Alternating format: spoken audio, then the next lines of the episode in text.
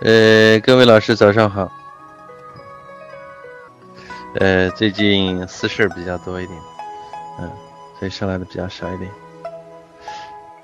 呃，我给大家分享一个病例啊，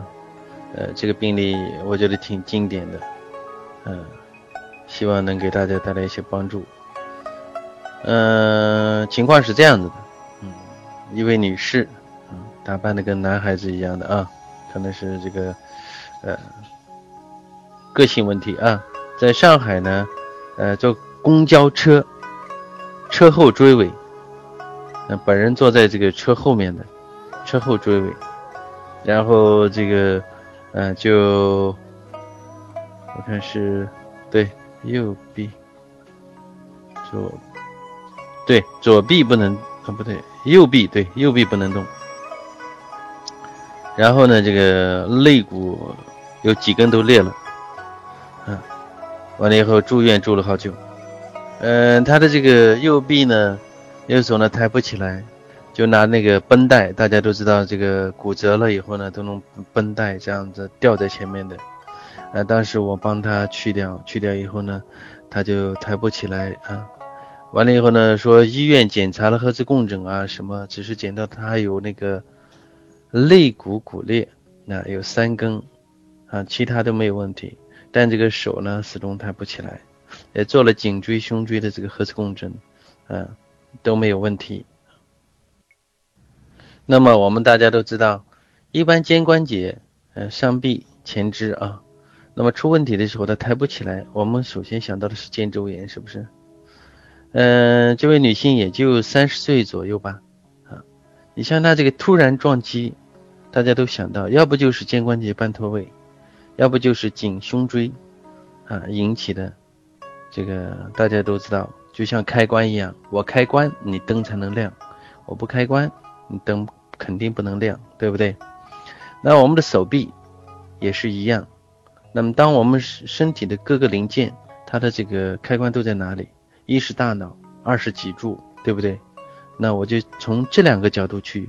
考虑。嗯，因为它的肋骨。肋骨有骨裂，嗯，这个斜肋部都都很疼痛。那么你也不能大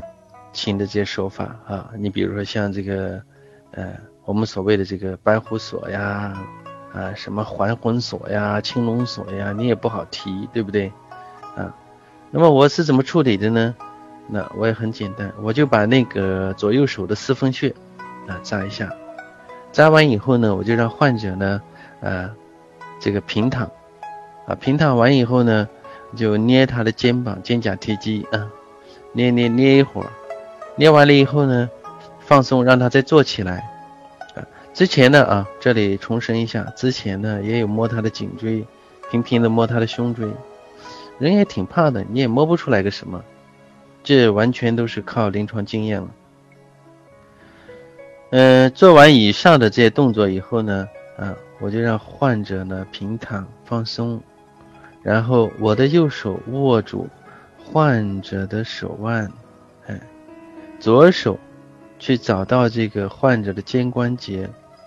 当我右手在摆动患者的右手的时候，我的左手去感应患者右肩的这个活动范畴。啊，有时候你是像。内向外一摆动的时候，它这个肱骨球它都左右在滚动啊。那这个时候呢，我们轻轻压住以后呢，啊，要有一定的力量，但又不能大啊，自己掌握。右手来左右摆动，摆了以后位置不对，就把那个他的右臂呢往外拉啊，就是找到这个呃让他活动范畴比较大的位置。嗯，大概我就这么转转，大概转了不到三分钟的时候，就听到咯噔。然后呢，我就停止了。这个停止以后呢，就让患者坐起来。坐起来以后呢，就开始，嗯，去整复一下他的颈椎。为什么呢？这个你摸不出什么问题，也不等于他没有问题啊。反正有问题没问题，我们都把它整复一下。我的整复手法是怎样子呢？让患者端坐。呃，先以左侧为例啊，我的右手的拇指摸在颈椎的横突啊，从这个第二颈椎这里开始。左手呢就扶着他的患者的下颌，右手的拇指用力，左手呢将他的下颌往左边带，轻轻一带，对抗用力啊，常常都会听到撑，呃，有撑撑撑的这个声音啊，要仔细去感觉，从上到下。呃，做几遍以后呢，然后就转换到右侧，哎，右侧就是用左手的拇指来按压颈椎的横突，右手呢托住患者的下颌，向右转，拇指向左推，哎，就这么个相反相反的力量。嗯，等做完以后呢，哎，我就让患者，其实我也是想试一下啊，这个因为他大概都快一个月了，刚出院没两天。呃，我想让他试一下。我说你抬一抬你的右手，感觉一下。这个前后啊，也就十分钟左右啊，最多不超过十五分钟。这个患者呢，自己把手抬起来，抬过了肩，哎，他自己哎，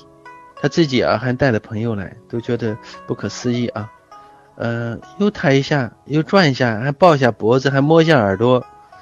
就很开心啊，当时就很开心。嗯，但是我也有点点紧张啊，因为这个完全都是平靠的感觉，然后我就把他的手拿下来，我说你不要动了啊，让他多休息。这个患者很惊奇嘛，就觉得他的这个右手已被废了啊，因为所有的检查都检查了，没有呃没有问题，但是他的这个右手就是抬不起来。这么处理完以后呢，这个患者呢就兴奋的呀。就舍不得走，就坐在沙发上，因为还有其他的病人嘛，他就一直等，还要咨询我，啊，就是咨询来咨询去，就是重复来重复去，都是那些话题啊。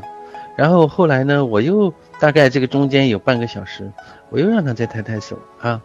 抬的都非常好，嗯，不能超过头顶，但是已经到了耳朵这么个高位，然后摸耳朵、摸脖子啊，上下左右都都没有问题。啊就感觉这个疗效非常的好，所以有些时候啊，我们临床上也在说，核磁共振，嗯，什么 X 光片等等啊，有些小关节的紊乱，导致了压迫神经，呃，或者是我们的关节的呃小关节紊乱啊，轻度移位，有些时候是拍不出来的，这完全是靠临床经验啊这么去处理的。